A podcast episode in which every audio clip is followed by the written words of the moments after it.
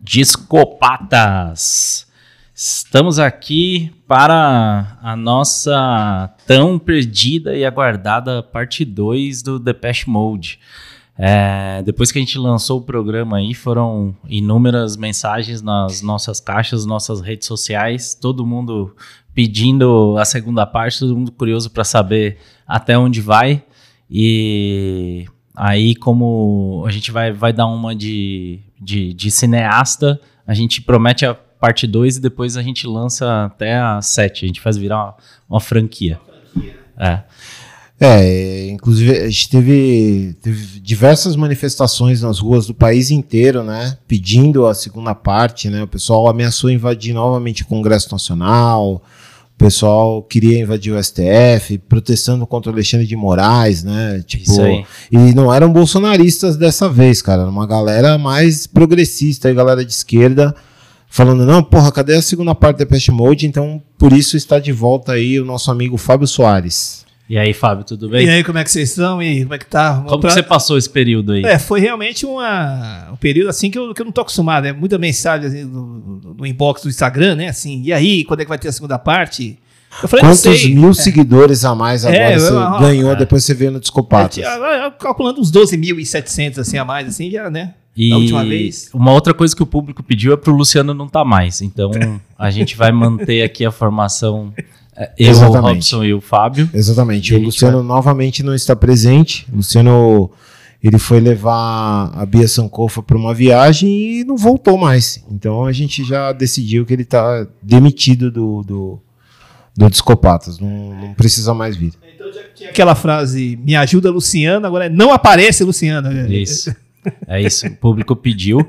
Mas eu acho que a gente pode dar uma recapitulada aí. Quem, quem tá pegando o podcast aqui, recomendo, ouve a primeira parte, porque foi muito, muito legal aí.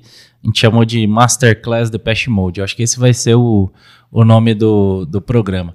É, e a gente foi ali até o One on One Live, né? Que é, é, culminou ali da, da chegada, a, a, entrada em grande estilo no mercado americano ali do Depeche Mode e a gente vai seguir dali para frente ali, né? É. Eu vou, vou começar só fazendo uma pergunta de, de curioso aqui, Sim. né?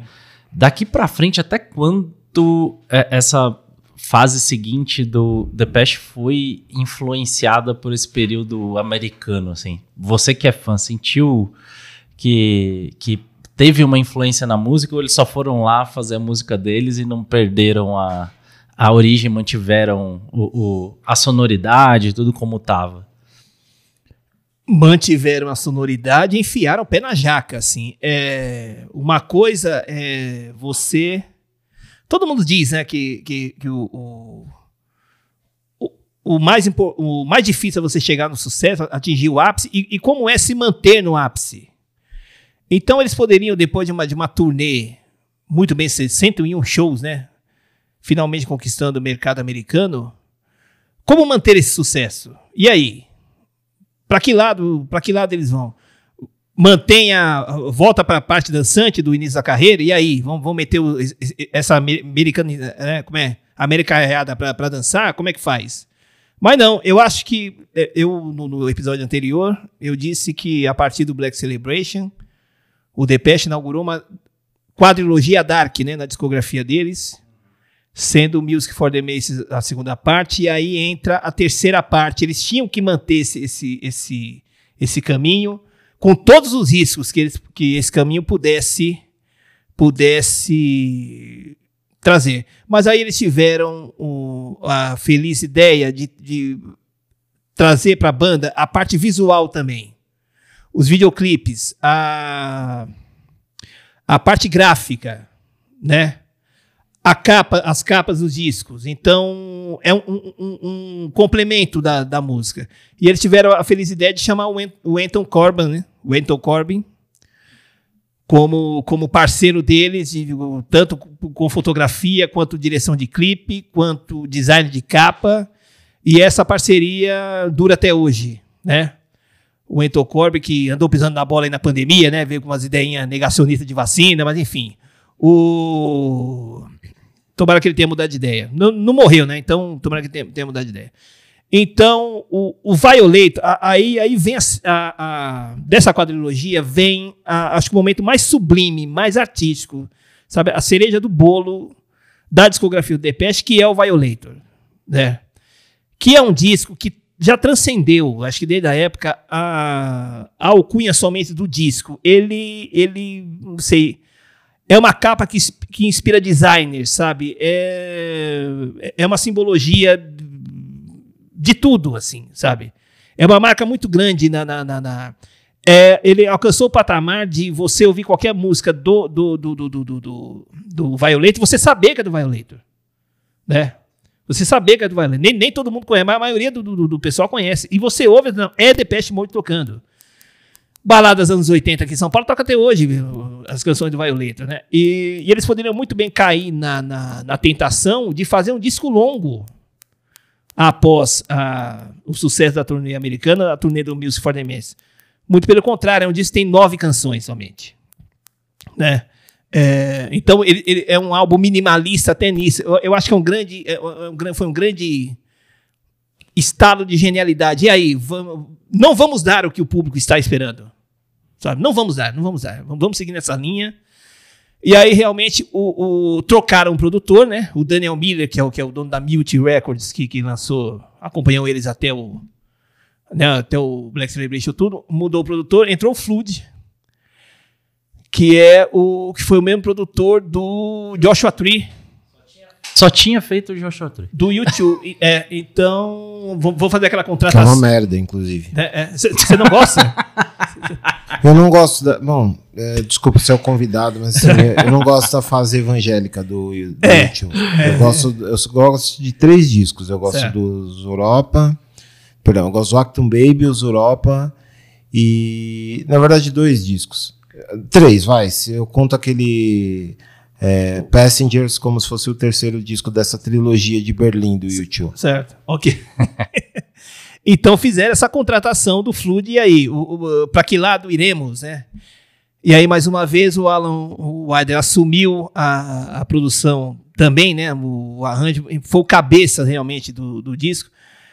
O, o Depeche, eu esqueci de dizer no, no episódio anterior que ele tinha um esquema de gravação, de, de composição, que é o seguinte. Muitas das ideias que iam para o estúdio vinham de demos que o Martin Gore gravava sozinho, né? Experimentações na casa dele, enfim, ele levava para o estúdio para aprovação do, do- do- do- do- dos produtores e, e muitas, das, muitas das canções é, veio desse processo. E o Violator veio praticamente inteiro, as nove canções praticamente todas do Martin Gore, assim. Ele é o grande compositor do Depeche, ele assume essa, ele veste essa camisa de grande compositor do Depeche desde o Black Celebration. Então, o, o, o Violator, ele, a ideia mesmo central é do Martin Gore, que foi aperfeiçoada pelo Alan Wilder. É, Isso teve um reflexo positivo, porque ele é, é, é- é um disco mais único, assim, né? De unicidade, assim. Você vê que, Sim. que As todas as, canções- faixas se conversam ali, As né? canções se conversam, exatamente. É, uma, uma vai dando resposta para outra, né? É, é impressionante. Então, o- são nove canções. O disco abre com a Word in My Eyes, né? Que tem um. um- que, que, que é dançante, não, não vão negar que tem a parte dançante também. Mas que tem a letra. é, enfim, é uma, é uma letra muito, muito chavequeira, né? Enfim, é o cara. enfim. Mas eu, eu acho assim que eu, eu, eu acho que a, que a trégua para a parte para os bons momentos, ela termina aí, né? Porque depois vem a Sweet Perfection, que é a que é sobre droga, né? A Sweet Perfection, a, a, a doce perfeição. Então aí ali ele já, ele já começa a dar indícios que o vício, tanto em cocaína quanto em heroína, que, que ia atingir o David Guerra, já, já começou por aí, né? Já começou nos anos 90. A produção já não foi mais no, no Hansa, eles já foram para a Itália, Dinamarca, foram uns três ou quatro estúdios. Eu não- eu- eu- se eu não me- Um Wikipedia aqui, Milão, Dinamarca, é, Londres e Nova York. Gravaram em quatro estúdios. Sim, Também porque É. parte disso eles gravaram estando na estrada, né? Nos Estados Unidos. O muro já havia caído e, enfim, eles queriam permanecer nos Estados Unidos. É, essa, essa coisa da parte gráfica do disco é muito importante, né? Essa capa que eu até outra outro aspecto que eu comentei com o Robson. Ela tem muitos, muitos significados para mim, né? Todo mundo fala rosa do Depeche e isso me causa uma irritação muito grande, né? Porque eu acho que assim toda capa ela tem ela tem um, um quê de existir assim. Por que, que ela foi feita assim? Por quê que ela foi feita assim, né? Então essa, essa coisa do fundo preto com a rosa, que eu já acho que não é uma rosa, e, enfim, eu vou explicar por quê. Não sei se você vai ver que eu, eu sempre vejo o, o, o, essa capa preta de pet como se fosse um espelho d'água, onde a rosa, ela a parte de cima, a rosa, vai, vou chamar de rosa. A parte de cima tá assim, só que o reflexo dela embaixo não aparece a a rosa em si, só a, as folhas. Só, é. Sabe? Então isso, isso, pode significar muita coisa, cara. Sabe o que o, que, o, o ápice, o ápice e o declínio, a vida e a morte. O que que isso significa, sabe? É, lembrando, tem uma data em julho, não, novembro, se eu não me engano, que é, que é o, o, o dia do soldado inglês, né?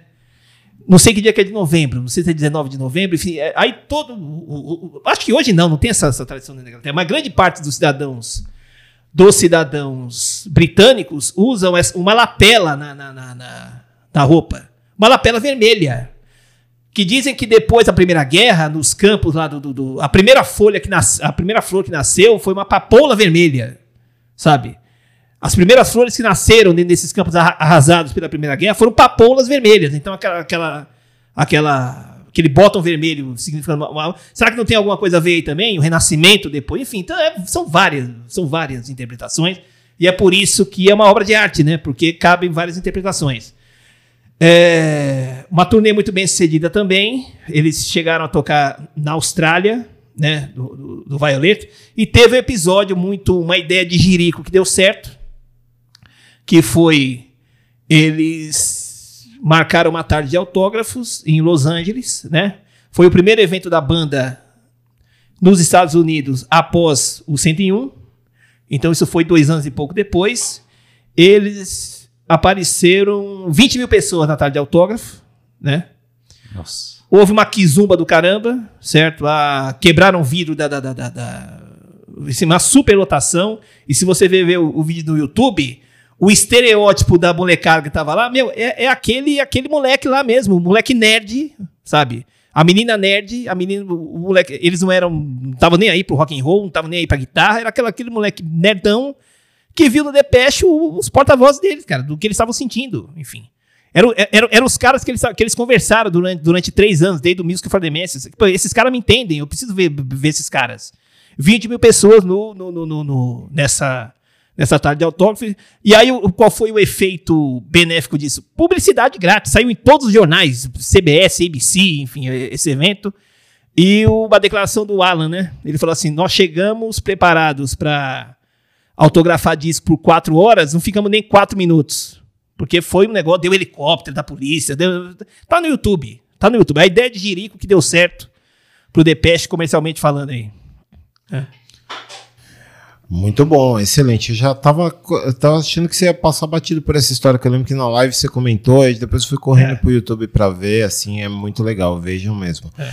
Então vamos tocar música. É... Sereda, hoje começa com você. Fala das suas duas escolhas vamos lá. É, escolhi aqui uma do um álbum que a gente vai falar daqui a pouco, com certeza, que é o Ultra, né? Então, do Ultra a gente vai ouvir Useless. É, puta, acho essa música muito legal. E aí, como eu sou o cara que adora versões ao vivo, né? Do live em Berlim, a gente vai é, ouvir Walking in My Shoes, porque acho que é a melhor execução deles dessa música. Então é isso. A gente vai ouvir as duas escolhas do Sereda e daqui a pouco a gente volta.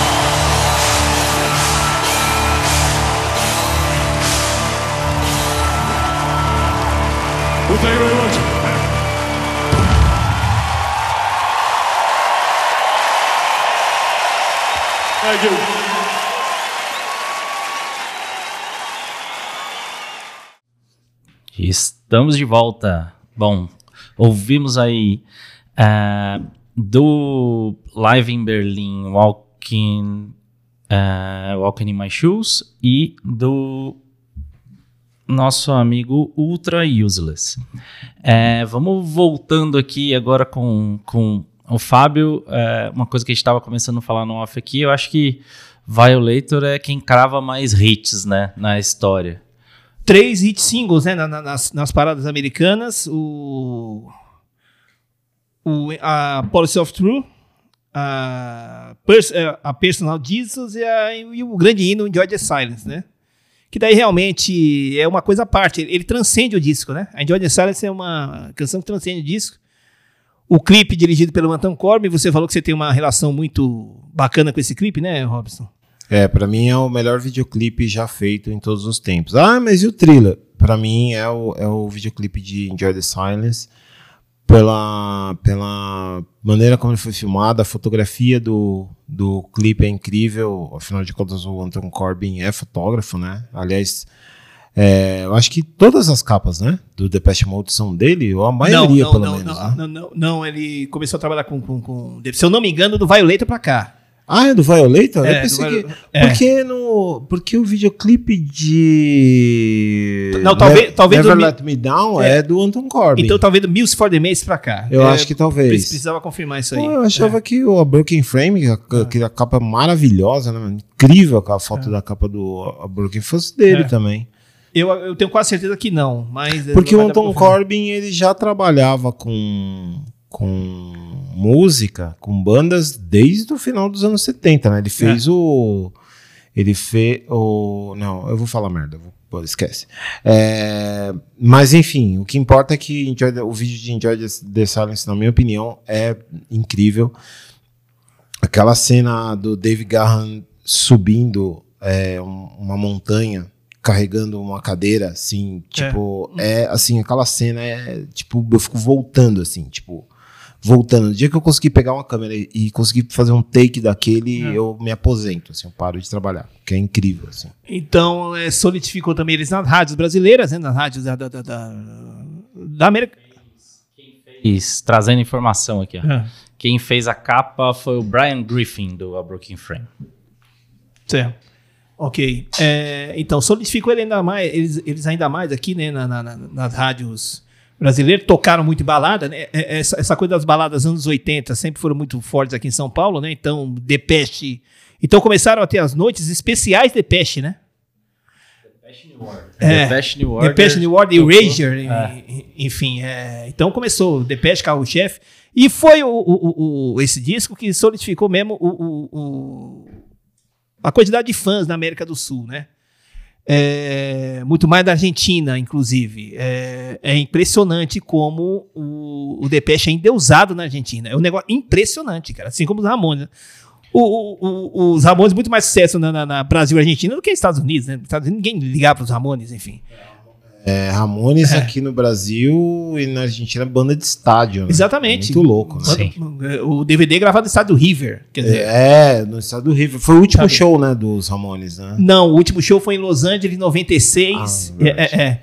E aí foi, foi uma- foi um show triste, assim, foi muito melancólico e triste, triste, triste demais.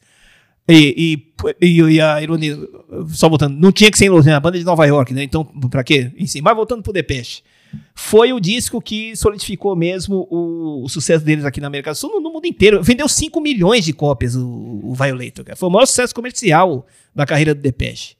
Então, assim, é, eu, eu, eu, eu, prefiro não acreditar que nada daquilo, de- dessa grande, desse, desse gigantismo no disco, ah, vamos fazendo aí que as coisas vão acontecer. Não, não foram acontecendo, cara, sabe?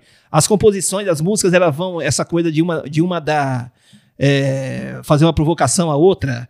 A, a Sweetest Perfection, que fala sobre droga, que é a segunda, já tem a, a última canção do disco, que é a Clean, que já é já o, o, o sujeito da, da, da- letra já apontando que ele quer se limpar, já é uma resposta para Sweetest Perfection.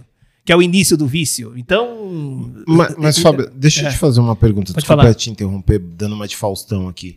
É, Você não acha que esse disco também tem a ver com um momento da história que, que a gente estava vendo naquela época? Porque Sim, sim, é bem no, no auge sim. do, da contaminação pelo vírus da AIDS. Sim, assim. exatamente. Então, e é um disco. Eu percebo que os discos daquela época. Você percebe muito nos videoclipes, era tudo meio pra baixo, assim, né? Tudo uma coisa mais dark mesmo, uma coisa mais pessimista. Você acha que tem um, pouco isso também? Sim, foi, foi importante você lembrar disso, né? Você até lembrou na outra live lá que a gente fez lá em novembro do, do- do- dos Pet Boys, né? Também. É, muitos amigos morrendo, né? Muita gente morrendo, muita gente querida morrendo e, e uma doença que era, que era, era uma sentença de morte, né? Porque não tinha, não tinha vacina, não tinha nada, não tinha AZT, não tinha nada. O AZT, pouquíssimo, só os ricos tinham, tinham acesso, então era uma sentença de morte. Então, realmente, você, você tem razão em dizer isso aí mesmo, que esse pessimismo esse pessimismo do, do, do- essa coisa dark do tanto do, do Miss for the Medical quanto do Vale tem, tem muito a ver com, com, com esse cenário sim também. Eles devem ter perdido mu- mu- muitos amigos né? Eles deve- devem ter perdido muitos amigos e isso reflete nas letras também enfim. E mas era o que, que- o que dava para passar pro, pro, pro, pro público. Se vai causar danos ou não no público gente cada um que cuide do, do, do- do- enfim. Mas é uma coisa assim foi uma coisa grandiosa uma turnê muito bem sucedida é, Foi lançado em março de 90. E aí a gente, a gente, tava, a gente tem que analisar também o, o- o período histórico, da, da- o, o- que, que de explosão de mainstream estava acontecendo nesse período, março de 90 até. Não, eu, não, eu não consigo me lembrar. Não, nessa época tinha Sabe? muito. Tinha muita. Vai parecer contraditório o que eu vou dizer, mas nessa época, 90, a dance music era que tava reinando. Sim, exatamente. né? É. Technotronic, é, cam- Snap, caminhava sobre a terra. Então era CNC Music Factory, é bem essa época aí, né? É, e o Bowie estava excursionando com a Sound Invi- a Sound Vision Tour, que não era uma turnê de disco de disco inédito, era uma coletânea de grandes sucessos executada ao vivo. A Madonna tinha acabado de lançar o, o, o, o- Like a Prayer. o Like a Prayer E Vogue, e Vogue também, né? 90 Vogue. Vogue, Vogue, é- é- exato. Que demorou pra, pra, né, demorou pra explodir, enfim, não tava tão... Não, até que explodiu até- rápido, é, porque por causa do filme, né, do Dick Tracy. Ah, do- é- é exatamente. Lembra, tipo, é, é, saiu exatamente. o é. filme do Dick Tracy, Bem Vogue lembrado. era a trilha sonora. É, bem Eu lembrado. fiz uma pesquisa rápida aqui, ó. Ah. Os mais tocados 10, 10 top na parada brasileira de 1990. Vision of Love da Mariah Carey, Evidências, é, Another Day in Paradise do Phil Collins, Aí. aí, tinha Banda Mel, Nothing Compares to You da Sinead O'Connor, Pense em Mim de Leandro e Leonardo, É, aqui no Brasil. The Power do Snap, então era muito esse momento É. mesmo. Kaoma, né? Era Lambada, Pump Up the Jam Mas e o Kaoma Vogue da Madonna. Calma era ainda resquício de 89, que Lambada É. foi final de 88 É, então. e 89 inteiro. Ah, por, assim. cada, tava- por cada no- novela Rainha da Mas a Sucata. décima Isso. é Vogue e tava lá, Technotronic, Snap, tava Sim. tudo, tudo na parada. Mas especificamente para o público americano, que é, esse grande sucesso comercial também deve-se ao, ao- esse, esse grande ato, porque foi um pré-grunge, né? Foram 18 meses pré-grunge. Então, ele eles continuaram com, com, com, com, com o Violeta a conversar com aquele moleque que não queria saber de, de guitarra, sabe, de guitarra elétrica, eles não queriam saber nada disso, sabe? A, a sonoridade os pegou, e tem- enfim, então, não quero saber. O, o Bon Jovi gravou aquele Blaze of Glory, né, nessa época, que eu acho, enfim, Nossa, uma merda. uma merda de Puta disco. que pariu. né? E o filme, então, pior ainda. Horrível. E- e- então, assim, então, então eles, continua, eles, eles continuaram nadando de braçada com essa, de- com essa molecada introspectiva, com essa molecada. Você- Você pode ver, repetindo, caça no YouTube esse vídeo do episódio da, da, da, da, da- Tarde de Autógrafo na, na loja de discos. Só tinha nerd na fila, gente. Só tinha gente esquisita. Só tinha gente, sabe, que, que não é. Que, que sofria bullying na escola. Tava na cara aqueles moleques que sofriam bullying, não saíam à noite, enfim nadaram de braçada. Então, o grande sucesso comercial, 5 milhões de cópias vendidas, eh, não que elas tenham sido vendidas nesse período, mas foi por esse grande buraco, esse grande vácuo que houve entre março de 90, setembro de 91, 18 meses, quando, quando foi lançado Nevermind do Nirvana, e aí a história mudou completamente, né? O período mais mainstream do, Depeche foi esse, né? Até ali 94, de 90 até 94. É, acho que é o. É, 93, que daí começa uma fase bem pesada, né? Da, da, da- da vida pessoal dos caras. E então, acho que pra fechar o, o capítulo Violator é isso, né? Legal. É, quando que o Dave Ga- Não é no Violator que o Dave Garran começa a achar que era Jesus ou é no Ultra? Não, é no. É no and Devotion. Ah, legal. Então, no próximo bloco a gente. Vamos tocar música agora, e aí no próximo bloco a gente vai falar dessa fase aí do, do Dave Garran, que é bem interessante quando ele achava que era Jesus. É, muito bom. Personal Jesus é do. Do Violator. Então- Ah, tá. Por isso que eu, na minha cabeça eu confundo. Eu acho que, o, que ele começou a pirar no Violator. E não, Não, no- não, não, não. Foi, foi, foi depois, foi depois. Legal. Bom, então vamos tocar música agora nesse bloco. É minha vez. É, Então, a gente falou bastante do, do Violator. Eu vou no clichêzão, vou tocar o hino Enjoy the Silence. Vejam o videoclipe. Vejam também uma versão de- dirigida por outras pessoas para uma, uma campanha da Dior, é, feita pelo, por uma dupla de fotógrafos, diretores de, de arte chamada Inês e Vinod. É, eles fizeram uma versão de, de- É um videoclipe inteiro, porque toca a música inteira no, no vídeo. É como se fosse um novo videoclipe de Enjoy the Silence, filmado no Palácio de Versalhes. É espetacular. Procurem aí, tem no YouTube. Eu tenho baixado no meu computador, porque se um dia tirarem do ar, eu guardei, pelo menos, que é maravilhoso, assim. E e depois a gente vai ouvir um remix. Vou roubar aqui, não vai ser uma música a versão normal de disco. Vai ser a versão de I Feel You Afghan, eh, Renegade Afghan Surgery Mix, que tá no disco de remixes, na coletânea, naquela coletânea 82, eu nunca lembro os anos, aquela capa azul. É uma, ca- a, o CD ou o disco de remix. Porque tem os, os que são a coletânea, Coletânea normal, normal. e aí tem um só de remix. Então, essa I Feel You Renegade Afghan Surgery Mix, que deve ser uma coisa bem interessante, né? Uma cirurgia no Afeganistão. É, você vai ouvir I Feel You. Essa versão é incrível, porque ela é totalmente desmon... Pegaram a música e desmontaram a música inteira. Ela não tem nada a ver com a versão original. E eu acho muito legal as bandas que permitem isso. Tipo, entregam a música para alguém pegar, desmontar e fazer o- E quase faz que o que uma quiser. É. faz o que quiser, faz quase uma coisa nova. E é isso. é, Vamos ouvir as músicas aí, daqui a pouco a gente volta.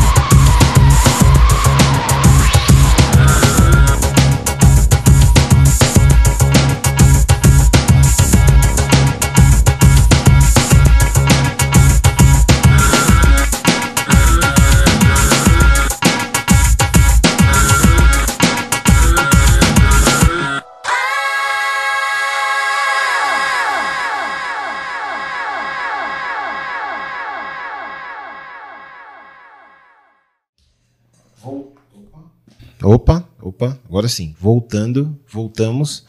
A gente ouviu, a gente ouviu nesse bloco Enjoy the Silence e I Feel You Renegade Afghan Surgery Mix. É... Ô, ô, ô, Fábio, eu tinha, tinha perguntado, né, do, do. Eu não lembro mais, já faz tanto tempo que a gente gravou outro bloco, que a gente parou aqui, foi no banheiro, tomar chá, tal, não sei o quê. E eu esqueci se eu fiz essa pergunta com o microfone ligado ou não. Ou não.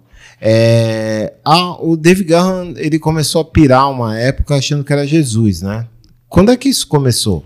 Começou a partir do da, gra- da, da gravação é, turnê do Songs of Faith and Devotion, um disco após Violator, que é de 93, um disco já que foi lançado no auge do, do grunge. É o seguinte, o David Guerra, ele pirou com a coisa do, do, do grunge e ele meteu na cabeça que, ele ia ser um rockstar. Tanto é que a mudança de visual... Foi, foi, foi o disco, Songs of Faith and Devotion, que, que, que eles viraram, viraram os queridinhos da MTV. Os queridinhos. Inclusive, o, meu amigo, que é o Ricardo, Ricardo, que é meu amigo de, de infância, que viajou comigo, enfim. Ele ficou puto nessa época, que ele ficou muito ciumento. Ele falou assim: como assim o Depeche é o a queridinha da MTV? É a minha banda, eles, não podem, enfim. Foi uma super exposição, assim, gigantesca, assim, da, da, da banda na, na, na programação da MTV. O lançamento do- dos clipes, né, do, do Condemnation, que foi uma- uma foi uma, uma produção do caramba também, que tinha, tinha, tinha coral de, de, de, de- Parecia uma coisa episcopal, assim, uma coisa, né? Enfim. O clipe do, do, do, do, do, do, do Walking in My Shoes, que tem aquela coisa sexual também. O, o, Por que acontece? Nessas quatro, nessas quatro peças dessa quadrilogia Dark, o... teve a depressão, né? Do, do, do, da, da- do, do Music for the do Violator, mas, mas faltava o sexo e a religião. Faltava o sexo religião. O- o- eles são católicos, né? O Martin é um católico convicto, inclusive o, Martin Gore. E ele, foi, ele falou na entrevista: não, eu, eu tinha que tocar nesses temas uma hora ou outra da carreira, eu tinha que tocar nesse tema religião. Porque nós somos católicos desde, desde pequeno, só que a gente não é aquele católico gente, nós temos várias, vários questionamentos quanto a, a Jesus, a Deus, enfim. Então, é, foi o disco dos questionamentos, assim, né? E aproveitando toda essa, essa onda so- sonora do movimento grande, foi, é o disco mais pesado do, do, do Depeche, né? É, é um dos discos mais, pesados. Já abre com I Feel You, com a guitarra, bem pesada, depois, enfim. É, super exposição, uma turnê muito bem sucedida, a primeira turnê que veio para América do Sul. Eles, já- eles já estavam, já tinham recebido a informação que eles estavam super, enfim, idolatrados na Argentina, vieram para América do Sul. E assim, eu tive um episódio, vou contar rapidinho aqui, que eles fizeram dois shows no Olímpia, 3 e 4 de abril de 1994. No dia 3, assim, a gente conhece, você chegou a conhecer o Olímpia? Sim, sim, chegou conheci. Então a gente sabia que se tinha, tinha muito show no Olímpico, você chegava, os ingressos, ingressos encalhavam e, e os cambistas davam esse ingresso. davam. Que Me dá, sei lá, dá 10 reais aqui nesse ingresso. E, e- e teve muito show que eu entrei assim. E aí eu tava meio sem grana, eu falei, não, mas eu vou, vai ter, vai ter cambista, vai ter ingresso sobrando os cambistas, né? Apesar de ter promoção da 89, eu falei, não, vai sobrar ingresso. Fui lá, pá, cabulei aula, que eu estudava à noite. O- esse meu amigo Ricardo entrou com um ex-amigo nosso aí, que eu prefiro não, não dizer o nome. Eles, eles- eu decidi de última hora. Eles foram e falei: não, eu vou. Eu, eu- eu fui depois, que eles nem, eles, nem soube- eles nem souberam que eu tava indo. Não tinha celular na época, enfim. Cheguei na porta do Olímpio, falei: "Meu, cadê? E aí, eu- meu, cadê? Cê- não, não, não, tem ingresso hoje não. E os caminhos já foram embora já, mano. Não tem mais nada não. Eu falei: mas como? não? Não, tem. Tá, tá lotado. E realmente tava muito cheio. Eu falei, não é possível, cara. Tem que ter algum cambista aqui. não é possível. Não tinha, não tinha. Eu não arrumei ninguém. Resumo da ópera. Eu fiquei tomando cerveja, chorando praticamente na porta do Olímpia. Porque no Olímpia, você, em certa posição da calçada, você conseguia ouvir o que estava lá dentro, o que estava rolando lá dentro, e você conseguia ver o vulto de quem estava no palco. Então eu lembro o vulto do paletó verde abacate que o David Guerra estava usando. No, eu, eu esqueci daquele vulto, até hoje, eu. Vulto, você puxar no Google Imagens aí, Depeche Mode Olímpia 94, tá o, o, o sobretudo verde abacate do David Guerra, que eu me lembro disso aí até hoje, e eu, eu ouvi o show, eu ouvi o show do- da, da, da calçada, mas eu não entrei. Isso é uma, é uma das grandes frustrações da minha vida, assim, não, não ter visto essa turnê do, do, do Sons of Devotion, que teve, que teve a sua é, especificidade. O, o- especificidade. O, o Fletcher não veio para essa turnê. Ele alegou problemas pessoais e quem assumiu a bateria dessa turnê a sul-americana, a perna sul-americana da turnê, foi o Alan Wider. Ele tocou a, a bateria inteirinha no, no, no, no, no, no Olímpia, foi ele que tocou. É, e, e a parte visual de quem foi, meu, diz que foi, foi um negócio impressionante. A Waiting for the Night, que é a minha predileta do, do Violator, disseram que houve uma projeção atrás do palco, né, uma projeção, com uma gota caindo. E uma gota pingando na água, assim, e, e disse que foi um efeito hipnotizante. O Olimpo inteiro ficou hipnotizado, assim, durante a execução da, da, da, da, da Waiting for the Night, que aliás, você, esse negócio de você é, caçar, caçar a versão, a versão do Portishead para Waiting for the Night, vão, atrás dessa versão. Na voz da Beth Gibbons é um negócio impressionante. Então eu não consegui ver. O... E aí eles foram para a Argentina com essa turnê, lotaram o estádio do Vélez Sarsfield, né? Lotaram o estádio do Vélez Sarsfield no- em, em Buenos Aires. Essa turnê do Sons Faith and Devotion. E, e aí acabou a turnê, o, todo mundo voltou para Inglaterra. O David Guerra ele, ele, ele colocou na cabeça que ele tinha que ficar nos Estados Unidos. Ficou em Los Angeles. E aí foi que o negócio, sabe, desandou, se afundou na heroína. Se afundou na heroína. E aí o que acontece? A banda entrou em crise, numa crise muito grande. Em 95, o Alan, o, o Alan cai fora da banda, solta um comunicado, porque ele não dá. Aquele reconhecimento que eu tinha dito no episódio anterior, que ele esperava que viria do céu, não veio, ele se encheu o saco, não, dane-se vocês, ele montou o projeto dele, que eu, que eu não gosto, que é o Recoil. Inclusive veio para Augusta aqui, eu perdi em 2009, enfim. Tocaram aqui na Augusta, o Recoil.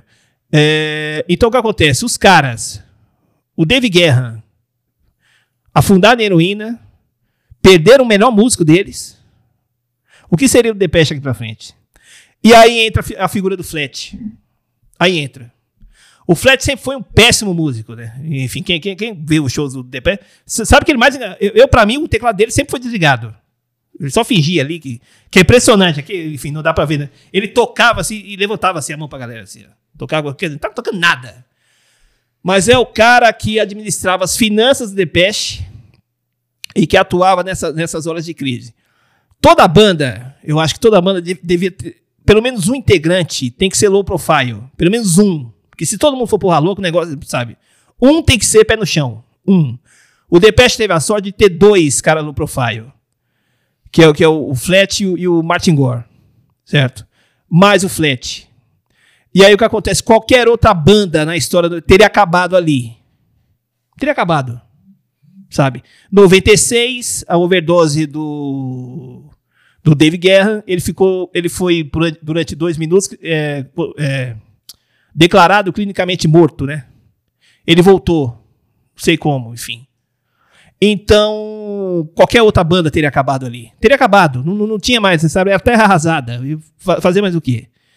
E aí foi nesse clima de terra arrasada, esse clima de tragédia, que foi composto o Ultra, Ultra de 97, que praticamente o, o- Martin Gore fez tudo sozinho. Né? O Fletcher é, apaziguando os ânimos ali, enfim, e aí o, o vamos deixar o Dave aqui na geladeira, vamos. Então, eu, eu- acho que foi um verdadeiro disco de ressurreição mesmo, 97, né, 1997. O grunge já tinha, já tava, já não era mais aquelas coisas, né, o movimento grunge já o Kurt Cobain já tinha se matado e, enfim, a, não não tava a eletrônica tava voltando de novo, né? Com, com o Prodigy, né? O Prodigy explodiu nessa época, não foi isso? No 97? Foi, É. foi e, era uma- e era a época também que o rap americano, Sim, exatamente. esse novo rap americano começou É. a surgir. Tinha, também tinha acabado de rolar a treta do Notorious B.I.G. com... Como é que chama o cara lá que morreu também? O Tupac? Tupac. Sim. E aí, o- o- esse rap americano que a gente conhece hoje, ele começa ali, também nesse miolinho ali, 96, 97, né? E aí foi o grande disco da ressurreição do Depeche. É assim, ninguém mais tá prestando atenção pra, pra banda. Tinha os fãs, os fãs dos devotos mesmo. Mas foi um, um disco que foi, foi um período muito difícil da banda. É, o primeiro disco com, com guitarras, com guitarristas no estúdio. O primeiro disco. Nu- nu- isso nunca tinha acontecido, sabe? A, a parte da, da guitarra. Aí eu vi na época, falei, porra, guitarra no Depeche, mano. Peraí. Aí eu, dete- eu lembro que eu detestei o Ultra na, na época. Juntei ali o meu salário ali, vou comprar, puta. O fã, o, o, o, Fã é uma fã merda. é uma né? merda. O fã, o, fã- o, o fã, Fã é chato o fã tem que acabar. Tem que acabar o fã, tem que tem que acabar. acabar, o fã clube tem que acabar, mas antes o, o fã. Tem que acabar. O, teve uma festa da 89, que a 89 promoveu lançamento do disco Clube Floresta na Vila Olímpia. Aí eu lembro que eu ganhei o ingresso. Ó, ó, a idiotice do fã, mano. Aí, mano, fui pegar o ingresso. Eu não vou nessa festa, não. Foda, rasguei o ingresso. Foda, não, não vou nessa porra. Que eu, Esse disco tem guitarrinha, não quero não. é, guitarrinha, vá se lascar. Mas, mas aí, e, e aí, e tudo isso, e tudo isso também, essa minha birra é, continuou com, com o clipe do, da It's No Good, que é uma porcaria de clipe, né? Um dos piores clipes que eu já vi na minha vida. É o é da It's No Good, que, que, que é do Ultra. Eu não gostei, o clipe é horrível. O David Guerra muito, muito canastrão ali. Mas, mas, mas, mas, é- é um bom disco, analisando. analisando Quer dizer, o Depeche não tem disco ruim, né? Era, era birra minha mesmo, de 21 anos de idade. Eu tinha 21 anos de idade, gente. Tem que dar esse desconto pra mim também. Sabe? Então. Não, chato pra caralho. chato pra Chato pra caralho. O fã tem que acabar. O Tem fã acabar. realmente. Tem que acabar. O que estraga a banda é o fã. Exatamente.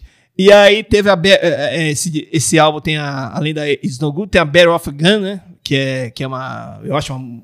Uma, uma faixa primorosa desse álbum, com, com guitarra também, enfim. E tem o, no disco de remix também tem uma versão incrível de, de Battle of a Gun, que é também a minha preferida. Eu prefiro a versão É. remix do que a do Ultra. É, tem, tem, a, tem a Home, tem a Useless, né? Que são maravilhosas, enfim. É, tem a Bo- Bottom Line, tem, tem a Insight, enfim, músicas maravilhosas que o chato aqui, o fã chato, não. Mas é que foi um disco que a gente foi é, digerindo aos poucos, né? Eu acho que, que os fãs, de- depois de toda essa. Porque chegava, a gente via na Bis, né? Como é que tava a banda? Então a gente soube do que aconteceu com, com, com David Guerra pe- pe- pelas revistas, pela, pe- pela Bis às vezes ali pelo caderno 2, o Estadão, né? Enfim. é, E eu comentava com, com o Ricardo, né? Banda vai acabar, cara. Sabe? A banda vai acabar. Os caras não vão aguentar isso aí. Vai acabar a banda. E aí eles, eles ressurgem com, com Ultra. E aí é um, é um, é um, é um- Foi uma turnê menor, né? A, a do Ultra.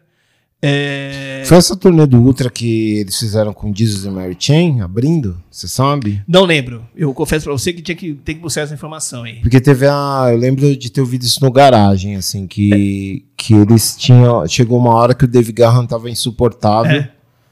Eu acho que teve isso. Até porque o, o Monkey, o, Mon- o Monkey, que- que é o disco, o grande disco, o disco é de 98, pode ser. Essa informação pode, pode, pode, ser, pode proceder mesmo. 98, enfim, os dois lançamentos. Então, que o, o papo, o papo era que o Dave Garran tava insuportável com essa história de achar que era Jesus, ele tinha certeza que ele era a reencarnação de Jesus Cristo. Pode ser. Aí eh, chamaram um psicólogo para acompanhar a banda na turnê. Aí o psicólogo chegou na seguinte conclusão: bom, acho que para dar uma segurada na onda é melhor vocês eh, fazerem turnê com uma outra banda junto. Aí chamaram o Jesus and Mary Chain, que né, é composta por duas pessoas super normais. super né? normais, su- super tranquilas, né? Os irmãos. É, é, exatamente. Você imagina É, os essa turnê, é, um é. achando que era Jesus e dois irmãos brigando. Os dois, dois irmãos querendo- saindo na porrada. É, o William e o, e o Jim querendo se matar. No, no- no- quer dizer, No é realmente palco, uma né? ideia maravilhosa, né? Muito Enfim, boa. Muito boa, parabéns aos envolvidos. Aí tá aí talvez a explicação É. pra continuidade da fase dos caras. Exatamente. Último disco dos anos 90, né? Ultra. E aí essa turnê ainda, essa fase de recuperação. E, e eles tinham que voltar no sapatinho. Assim, eles tinham que voltar muito devagar, não- nada de, de muito mainstream. Vira, vira o século, né? Vira. Vira o século. Né? 2000 2001 vem o Exciter, né? Que não é um disco fácil. Eu não considero um disco fácil. A audição não é fácil. Até hoje não é fácil pra mim. É um disco que teve, que teve um hit single somente, que eu me lembro, que, que é a Dream On. Eu não me lembro de outra. E tem uma maravilhosa que eles, eles tocam. É a minha predileta, é, tá no meu top 5, assim, da, da, da- da- das todas as músicas do Depeche, que é a When the Body Speaks.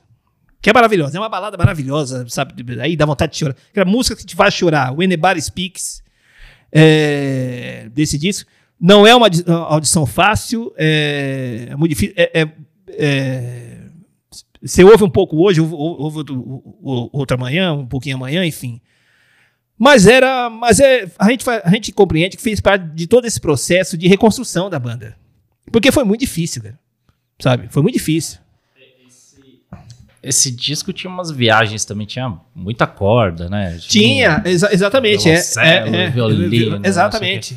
Exato. Tinha, tinha foi, foi meio. Eu acho que tentaram botar todas as viagens ao mesmo tempo ali pra Também. É, é, extravasar.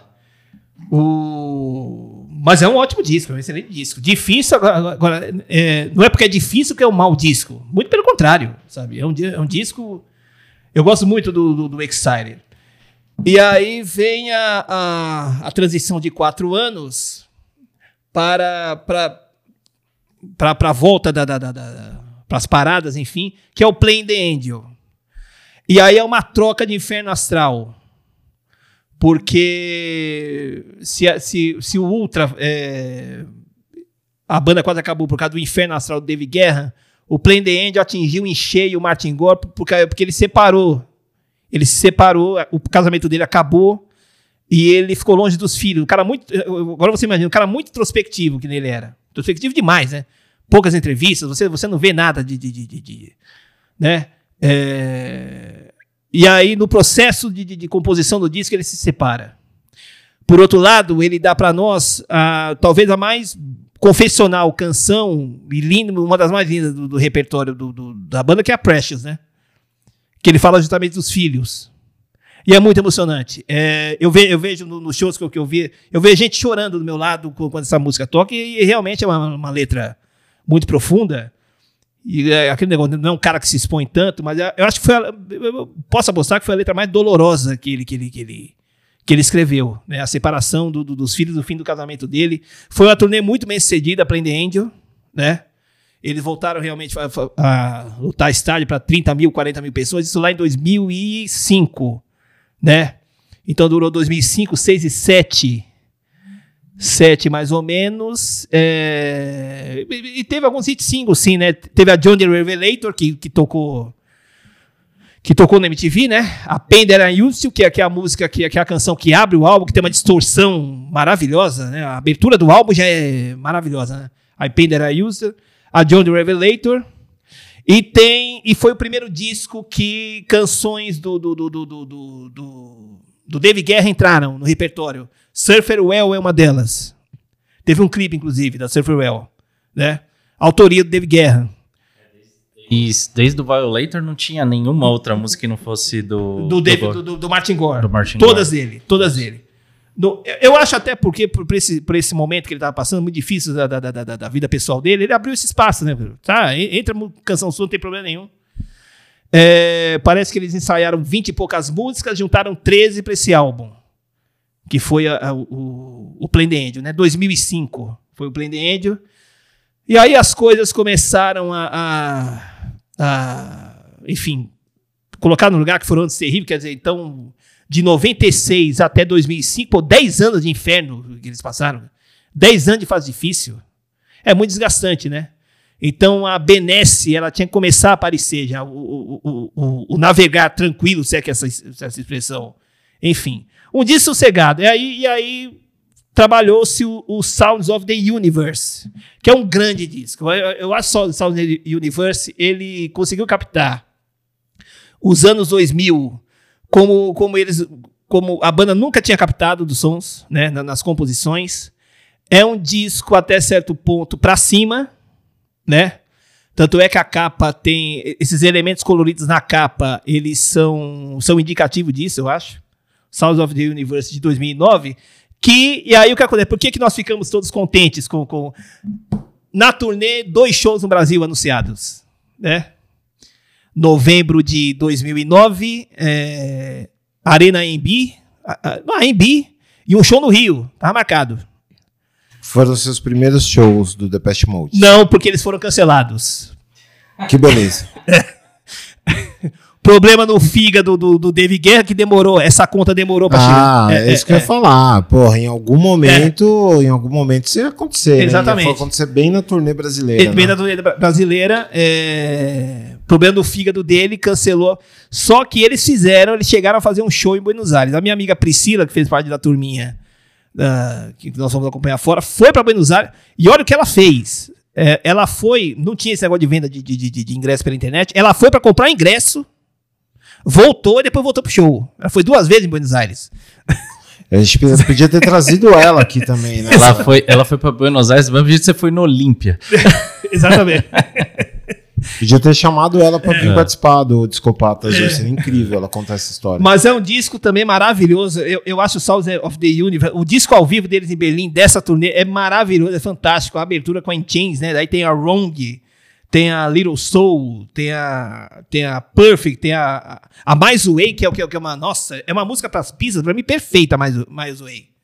Da, da, do Souls of the Universe. É um disco pra cima, cara. É um disco que já sinalizava o, o fim da, da, da- primeira década dos anos 2000, né? 2009, não vieram pro Brasil, enfim. E aí, depois de, do, do- mais quatro anos, né?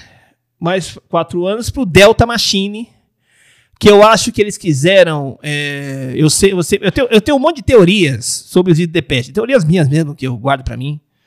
Uma das, da- das teorias, é, de certo modo, eles fazem. Eu não sei qual deles é chegado no, no blues americano.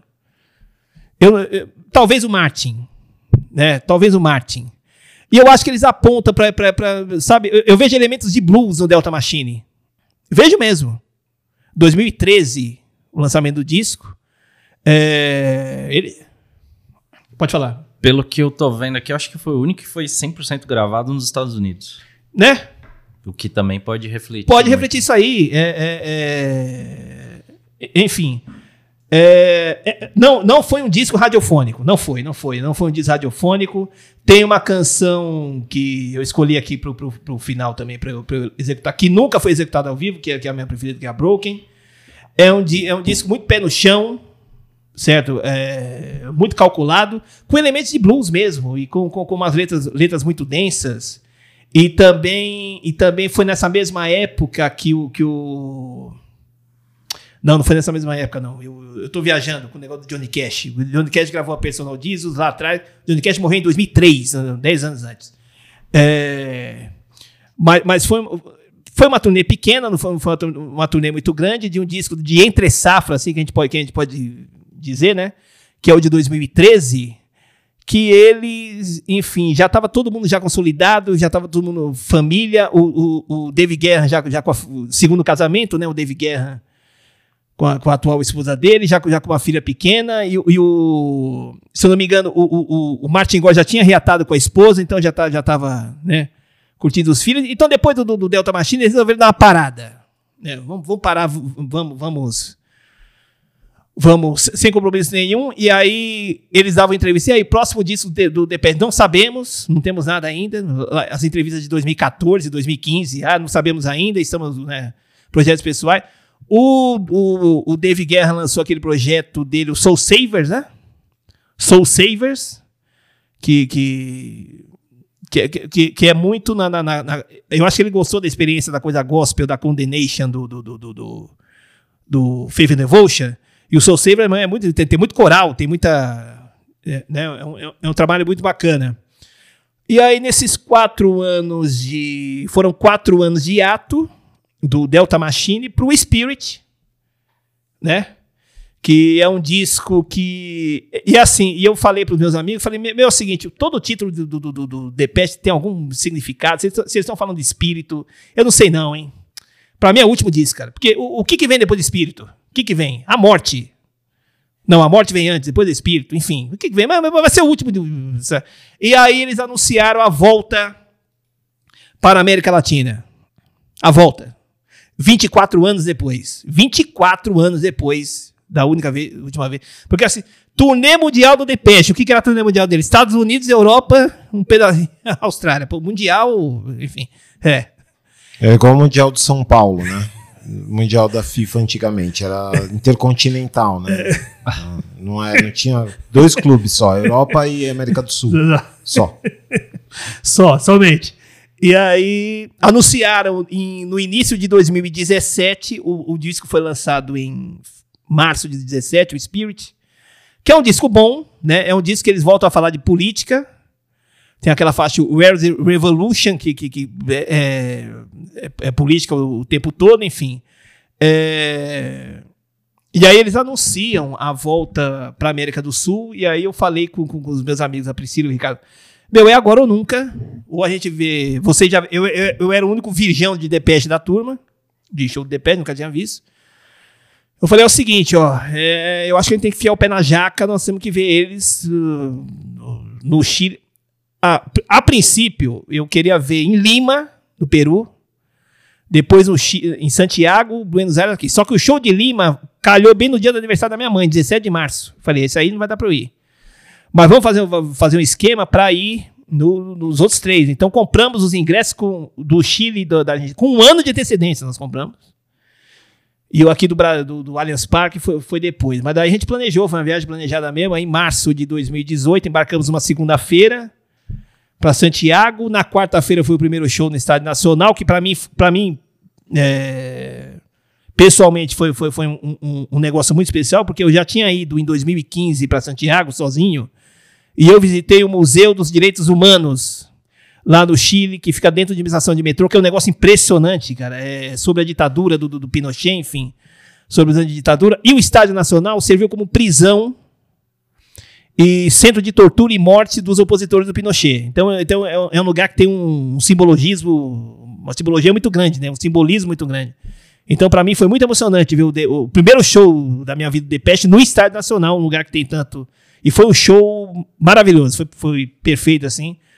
De lá nós fomos para Buenos Aires e o show do sábado foi em La Plata, que é tipo uma Jundiaí de Buenos Aires, a 60 quilômetros. E foi um show que assim foi é, foi muito his- histórico pelo sentido seguinte: os telões pifaram. Os telões de estádio pifaram na hora do show. Três telões, dois nas laterais e o, e o atrás fazendo uma cenografia assim. Três. Os três pifaram. E quando, e quando o- o- o, é, pifou na terceira canção, quando a gente viu que pifou, eu falei, "Meu, eles vão parar o show, vão, vão, vão tentar arrumar, depois N- não pararam. Aí o negócio foi tão assim que, que, que- que- foi tão catártico que a torci- a- o público argentino inventou um grito de guerra pra xingar os caras da produção ali na hora, inventaram ali o- começaram a xingar os caras. E aí, numa hora, apareceu o símbolo do Windows, cara, em um do- do- do- dos selões, assim, pra, os caras estavam tentando re- reiniciar. Apareceu, uma esculhambação total, certo? Mas a banda não parou. Foi muito emocionante, porque você viu a, a comunhão, do, do- a- o esforço da banda em entrar em comunhão com, com o estádio. Eu nunca tinha, tinha visto. Foi, foi um negócio inesquecível, cara. Sabe? Completamente no escuro o estádio, né? Bem, bem no escuro mesmo. Na Never Let Me Down, Never Let Me Down tem aquela coisa do canhão de luz na plateia. Foi o único momento, um dos últimos momentos que teve iluminação no, no estádio. O resto tudo escuro. O show inteiro no escuro. Só o palco iluminado e a plateia toda no escuro, enfim. Mas você viu que, que, que eles estavam ali, eles são muito profissionais, né? Mantiveram ali a, a, a- o não deixaram a peteca cair. Então, esse segundo show fo- foi muito especial para nós, enfim. E aí, o último show na terça-feira seguinte, aqui no Allianz Parque. Então, no intervalo de seis dias, nós vimos três shows, né? Da, dessa turnê do Spirit. E aí eu falei, gente, assim, acabou a banda, acabou, esquece, acabou, já cumprimos nosso. Choramos pra caramba aqui no Palmeiras, uma chuva do caramba. Eu falei, meu, missão cumprida, certo? Adeus, Depeche, vai acabar, acabou, esquece, pronto. Que, né, eu sou ariano, sou um pouquinho dramático. Não, só. e você ainda viu o show no estádio do seu ex-clube, né? Exatamente. Você é um ex-palmeirense. É, um dos é- poucos casos de ex-torcedor. É porque time. existia um time aqui em São Paulo, um clube chamado Sociedade Esportiva Palmeiras. Existia esse clube aqui em São Paulo, né? Não existe mais, assim, o que tem hoje é outra coisa. é, Não tem mais.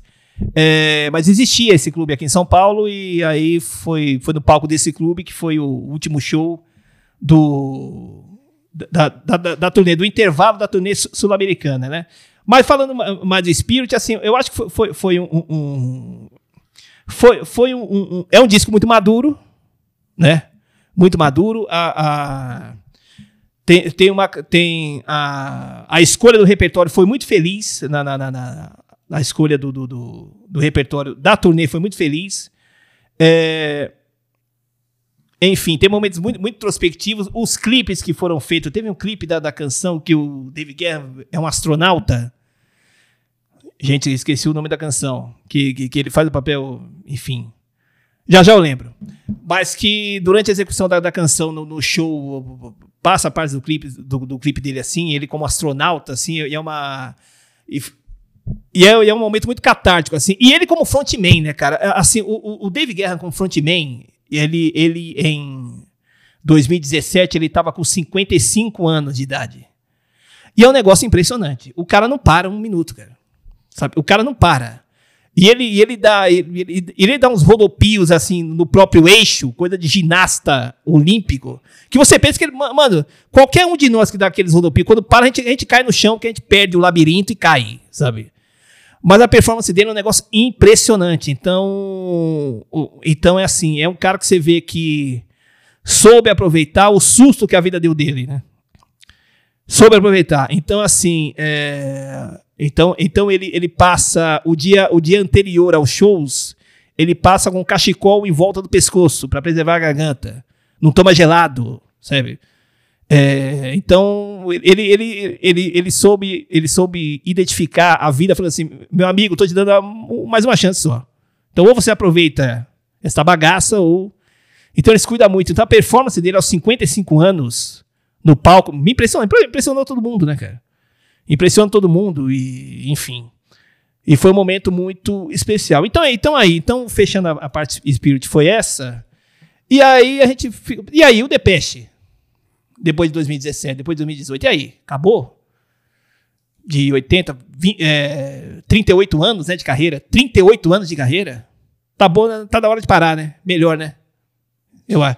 E aí eles, eles sempre muito misteriosos sobre trabalhos futuros. Não davam pista nenhuma nas entrevistas. Nas pouquíssimas entrevistas que davam, não davam pista nenhuma, né? E aí houve o baque de maio de 22, que foi a morte do Flet, né? Que pegou a gente realmente de surpresa, os fãs. É, ele, como entrava mudo e saía calado, a gente não ouvia a voz do Flet, a gente não sabia que se ele tinha alguma enfermidade ou não, né? Chegou a notícia, para mim, eu, eu tava no meio da Baía de Guanabara, quando, quando eu vi, não, não, não, não. Eu tava voltando de Niterói pro Rio, quando eu vi o final de tarde, eu falei, morre, eu falei, caralho, cara, aí já já comecei a falar com o Ricardo e com a Priscila. Eu falei, meu, eu falei, gente, assim, acabou. Acabou, cara. Certo? Então vimos o momento que a gente tinha que ver. Vamos rever- reverenciar a banda. E aí, pra surpresa, só, só que eu não sei, o Ricardo tinha me dito, não, não, eles deram uma entrevista dizendo que tinha muita coisa gravada ainda. De, eu falei, tá, eles vão lançar uma, sei lá, uma compilação aí qualquer e pronto. E aí, isso foi em maio, quando foi em julho ou agosto de 22, o, o Dave e o, Martin, eles foram pra Berlim dar uma entrevista coletiva. Eles têm um caso de amor pro Berlim, né? É, Muitos discos deles fo- foram gravados em Berlim. A turnê do Sounds of the Universe, o disco, o disco ao vivo é de Berlim. A turnê do Espírito, o disco é de Berlim. É, Berlim é agraciada nas turnês europeias com sempre 4, 5, 6 shows deles, né? É, então eles têm um caso de amor com a cidade. Acho que desde o do, do, do- do Black Celebration, desde o Hansa, do estúdio Hansa lá do Black Celebration, né? Que eles têm esse caso de amor com a cidade. Eles, eles convocaram uma entrevista coletiva e anunciaram não só o lançamento de um álbum, que já estava praticamente pronto quando, segundo eles, quando o Flet morreu, como eles anunciaram a turnê mundial também. Nessa mesma entrevista, em agosto de 22. Julho e agosto de 22. E aí anunciaram o lançamento do disco em março de 23 agora. E já, já deram o título de Memento Mori. Que em latim é, tem, tem algumas variações, mas é assim. É, aceite o fato que você irá morrer, ou então, sabe, aceite a morte como algo natural, enfim.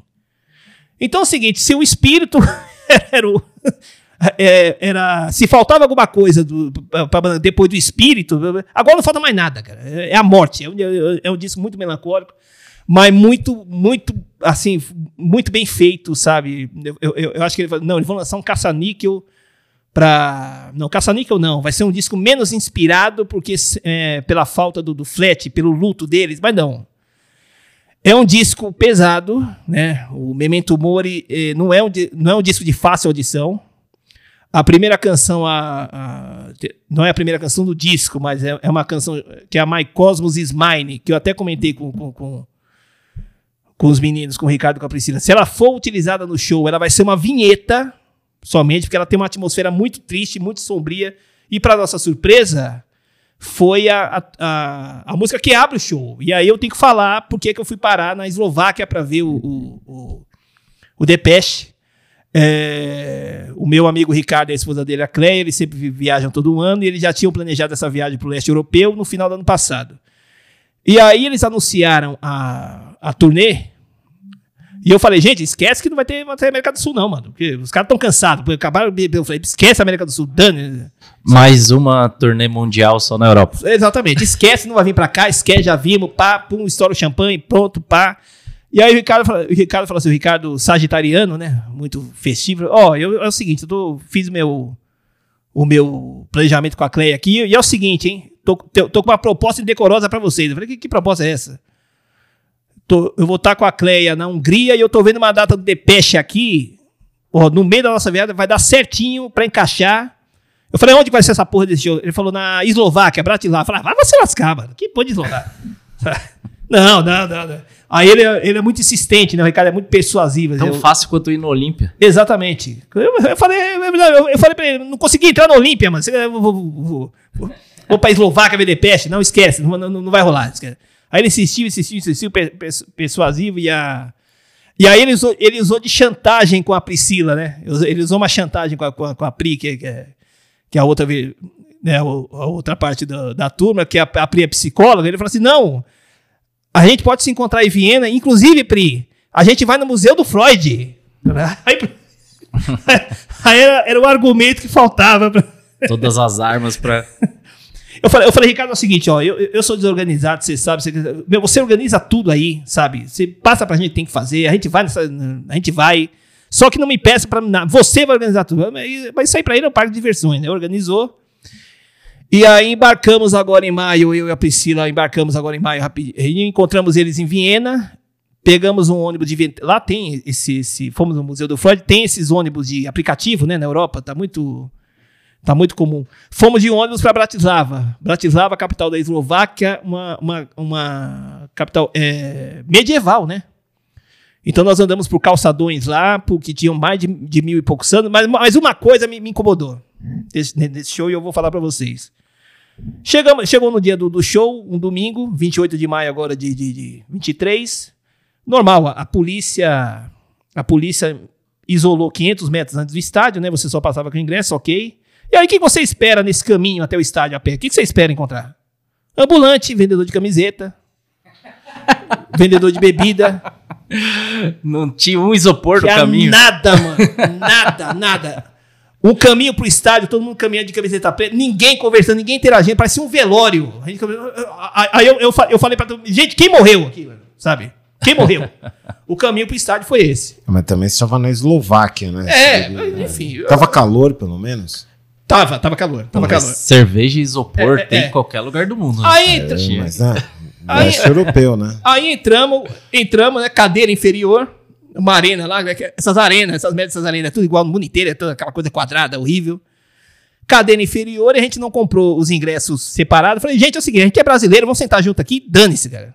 Dane- Mas, mas eles fizeram questão, cara. Os caras compraram de. Tinha um maluco, não, não, eu fiquei revoltado. A gente sentou em quatro.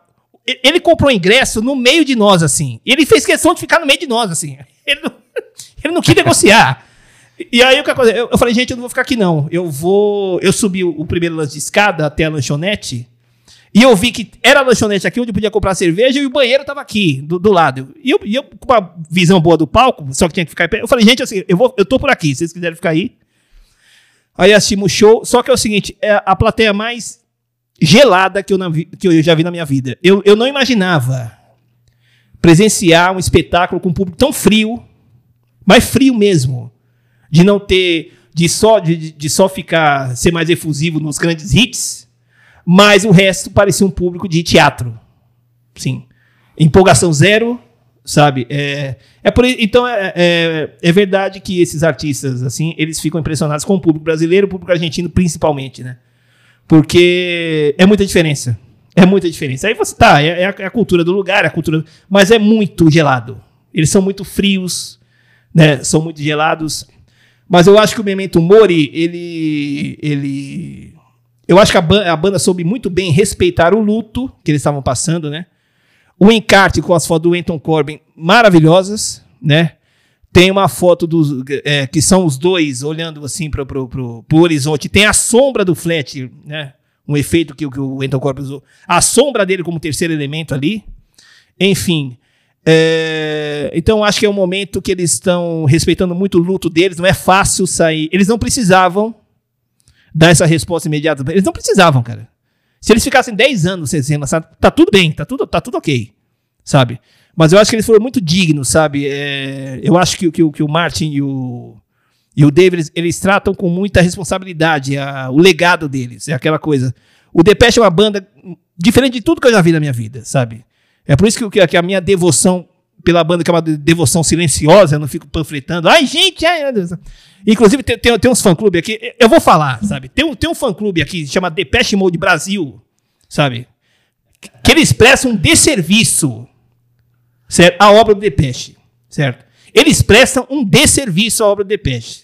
Nada do que eles publicam tem algo construtivo. Nada, absolutamente nada. Inclusive, eu sou bloqueado nesse, nesse, nesse fã-clube. Eu Que eu- imagino. Que eu xinguei o administrador, xinguei o administrador, eu falo assim, você presta um desserviço, ficam plantando fake news, sabe? Ah, estavam num churrasco no domingo, estava um cara da Live Nation e ele soltou. Meu, mas que, que mentira, que, que porcaria de churrasco é esse que, que vocês frequentaram, cara? Você que ter respeito pelos fãs, né? Não, não- não- é assim, não. Ai, precisamos do DP, do DPS no Brasil. Vamos levantar as hashtags. Ah, vê se eu vou levantar hashtag em Twitter pra banda vir fazer show em Brasil. Não, e hashtag pra vir o Depeche Mode ia bombar, né? É, é. Ai, nossa senhora, é. Nossa. Então, o que acontece? É, o Zé Norberto Fless, que é um cara que tem muito mais prestígio do que o Depeche Mode Brasil, esse fã-clube de merda, vamos se desculpa a palavreada aqui, ele já cravou que o Depeche vem ano que vem. Só não disse a- as datas. A atual turnê já passou dos 120 shows, né? 120 shows. Já fizeram show pra caramba, né? É, fizeram, no, fizeram México agora no, no, no 10 dias atrás. É, então é quase certo que virão no. no, no, no, no- eu, eu- já tô. Só para finalizar. Virão no ano que vem, mas é aquela mesma coisa. É, que- Então, vou dar um chute aqui, hein? ah, Rock in Rio, 40 anos, 7 dias de show. Eu acho que não não. sei não, hein? não, não, eu acho que não. Eu acho que, que cê- é, é, Não, eles tocaram no, no, no Primavera Sound de Barcelona esse ano. Uma hora, e, uma hora e meia de show. Eu acho que, ele, que vai ser o mesmo esquema de 2018. Um show no Brasil apenas, em São Paulo. E olha o detalhe: vocês foram no show ou não? Você chegou aí? Não, não. Não, não, não. Eles colocaram. A venda de ingressos foi, foi tão. Que eles puxaram o palco para metade do campo. Então foi meio estádio somente. Que, e mesmo assim não lotou. Enfim. Então o público do Depeche no Brasil é isso: é 25 mil pessoas. E a cidade de São Paulo, ela, ela tem uma particularidade que eu acho inacreditável. A cidade de São Paulo não tem nenhum espaço para 15 mil pessoas, para 20 mil pessoas. Tem a áudio que cabe 3 mil, tem o Espaço das Américas que cabem 7 mil, aí você já pula pro estádio para 40 mil. Não tem nenhum espaço de 15, 20 mil pessoas. Então, o público do Depeche é esse: 20 mil. Pode ser o Rock in Rio, pode ser um- uma alternativa, mas eu acho que eles vão fazer um, um show só no Brasil, deve ser aqui mesmo, Palmeiras de novo, né? Com essa turnê. O, o show tá bom. Eu achei o, o show de 2017, mas eu acho que eu fui contaminado pela, pela, pelo gelo do público, assim, né? Energia Exa- exato. sensacional do público. Mas o, Então, mas o repertório tá bom, enfim, é, é- é um- é com grande respeito que ele, que ele trata a ca- carreira dele, enfim, eu tenho, eu tenho um grande respeito. Eu sou o fã que respeita a minha história, eu respeito muito a minha história de, de, de 36 anos ouvindo Depeche, eu não sou aquele fã efusivo, não sou aquele, aquele fã bobão, eu guardo pra mim. E tem certas coisas que eu guardo pra mim também. E, e assim, eu, eu fico. Ainda bem que o Depeche não é popular, cara, porque eu, eu- eu odiaria se fosse, né? Bom, então a gente no, no próximo. No próximo. Na próxima edição do Escopata, Serida, vamos trazer os caras do Depeche Mode Brasil aqui, né? Pra dar direito de resposta, né? Pros caras, né?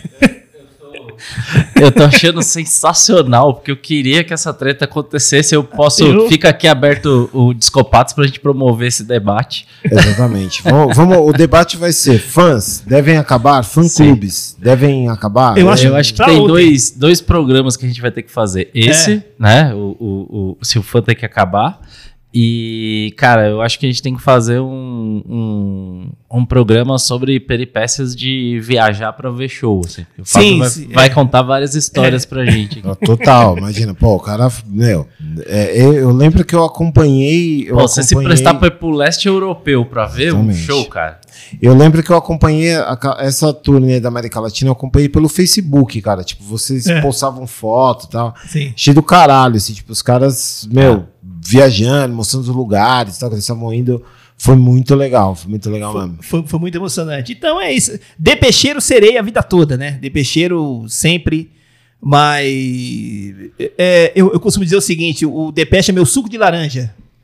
É, eu ouço Depeche praticamente todos os dias. Eu gostaria de ouvir mais, mas quase todo dia eu ouço alguma coisa. É meu suco de laranja, o Depeche. Já há muito tempo e vai ser assim até quando eu morrer, cara. É, é, é uma devoção, mas é uma devoção de monge, assim. É uma devoção silenciosa. Nada muito espetaculosa, porque não tem nada a ver comigo. Ser fusivo e escandaloso. Eu sou escandaloso para outras coisas, mas não para para isso aí. Muito bom. Cara, Fábio, porra, obrigado aí por você ter voltado aqui, né, pra gravar mais essa segunda aula aí, segunda masterclass de Depeche Mode, Eu que curso agradeço. completo. Eu que agradeço. querido. Cara, curso completo. Você que ouviu aí essas duas edições de Depeche Mode, teve uma aula. é, enfim, cara, acho, acho que eu vou. Acho que a gente deveria fechar esses dois episódios e cobrar pra galera, né? Tipo, vender tipo curso no Ude- Udemy, né? Tipo, né? Curso Depeche Mode. Não, tem os caras que fazem. O Alexandre Matias fez curso de Beatles aí. Tipo, meu, fazer curso de Depeche Mode. E, mas, Fábio, obrigado aí pelo teu tempo. Obrigado mesmo. Eu que agradeço, querido. tá aqui Obrigado com a pelo gente. convite. Sou fã do, do podcast. Sempre Ah, mentira, vai. Sou Cê- fã. Fã, fã nada. cê- eu ouço, eu ouço. Eu, eu, eu, eu, piro nos quebra-pau de vocês aí. Não, não precisa mentir. Não. Não, não, não precisa mentir. Mas a gente vai te chamar de novo. Como você tá lá em Guaianazes, É. também, quando a gente estiver gravando lá, dou um toque. E aí a gente te chama aí pra mais, mais conteúdo aí, mas sem ser Depeche Mode. Vamos falar de. Claro, claro. Vamos claro. fazer um especial sobre o Palmeiras. né? Vamos falar momento atual do Palmeiras. Músicas que lembram o Palmeiras. né? Bandas italianas. Músicas pra tocar no avião da tia Leila lá. Exatamente. Mas então, para a gente encerrar, é, para a gente encerrar aqui o, o- a participação do, do, do Fábio na segunda edição aqui especial da Pest Mode, as duas últimas escolhas aí, Fábio, quais são? São uma do. Também no- não são hits, é uma que eu, que eu já tinha dito, do Delta Machine, que eles nunca executaram ao vivo, jamais executaram ao vivo. Chama-se Broken. É a minha predileta do Delta Machine. É, mu- muito introspectiva também, e, e com, com uma construção de arranjo que ele vai crescendo. É, é- é- é uma, eu acho uma canção maravilhosa. E para fechar, uma do, do disco novo do Memento Mori, é People Are Good, que é, meu, é Kraftwerk com enfiado o pé na jaca no Kraftwerk. Sabe? Kraft, sabe? É, eu acho que é- é- foi uma homenagem muito bonita que o Depeche fez pro Kraftwerk, porque é inegável, é inegável ele- eles não dizerem que eles beberam dessa todo mundo bebeu da fonte do Kraftwerk, mas a, a People Are Good realmente é uma grande música do Memento Mori que lamentavelmente não está fazendo parte do setlist dessa atual turnê. Aliás, não, eu, eu mudo. Felizmente, porque senão muita gente ia conhecer e somente eu posso gostar dessa canção. Então, ainda bem que não está. Então, continue assim, Martin, Dave. Não coloquem a People Are Good no, no set, Essa aí não chegou no Depeche porque Mode essa Brasil. canção é minha, é minha e ninguém tasca, ninguém pode conhecer, ninguém pode gostar, ninguém pode ouvir, só eu. É isso aí. O pessoal do Depeche Mode Brasil vai ficar bravo, hein? Eles também parece que gostam. Bom, galera, obrigado. O Fábio provou que, provou que gosta do programa, porque ele já veio no espírito já. É isso aí, isso aí. Já acho que, ó, Luciano novamente aí está com a vaga ameaçada aí, acho que já não volta mais, hein? Acho que o Luciano não volta mais. Bom, galera, foi isso aí. Obrigado para todo mundo, todo mundo que ouviu aí. É, mais essa edição do Discopatas. E a gente volta semana que vem aí com outros assuntos, outras pautas. Semana que vem a gente volta com o pessoal do Discopata do Depeche Mode Brasil. Beleza? Direito de resposta Depeche Mode Brasil responde a Fábio Soares. Isso aí. Beleza, gente? Valeu, até mais. Valeu. um abraço, tchau, um tchau. abraço. Muito obrigado.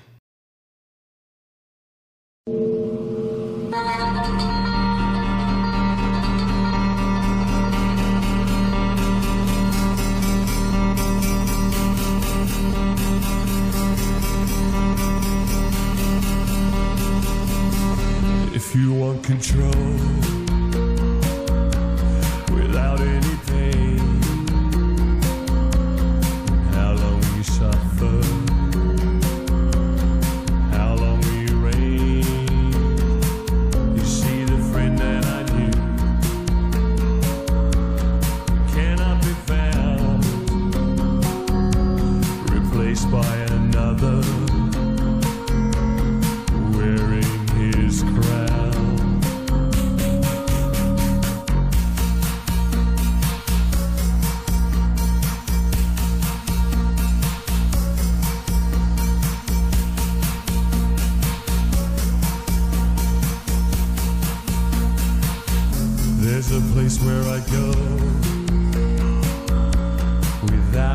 myself.